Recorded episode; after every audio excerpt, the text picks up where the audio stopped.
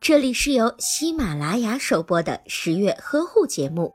十月呵护帮助孕妈妈们摆脱孕期中的各种烦恼。先兆流产很有可能会引发流产的情况，不过如果发现的及时，治疗得当的话，部分的胎儿可以保住。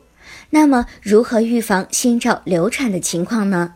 一、性生活时会压迫到腹部，刺激到宫颈，从而引起宫缩的情况。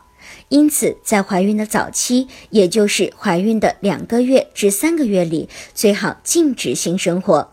二、准妈妈在怀孕早期避免做太重的体力劳动，应该多注意休息，减少活动。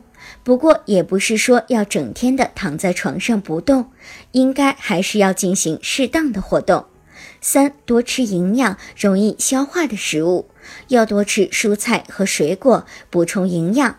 维生素 E 具有保胎的功效，准妈妈可以多吃一些维生素 E 含量丰富的食物。比如松子、核桃、花生等食物。四、少去人多的地方，预防疾病的传染，减少与手机、电脑等接触的时间，并且需要避免接触有害的化学物质。如果您在备孕、怀孕到分娩的过程中遇到任何问题，欢迎通过十月呵护微信公众账号告诉我们，这里会有三甲医院妇产科医生为您解答。十月呵护，期待与您下期见面。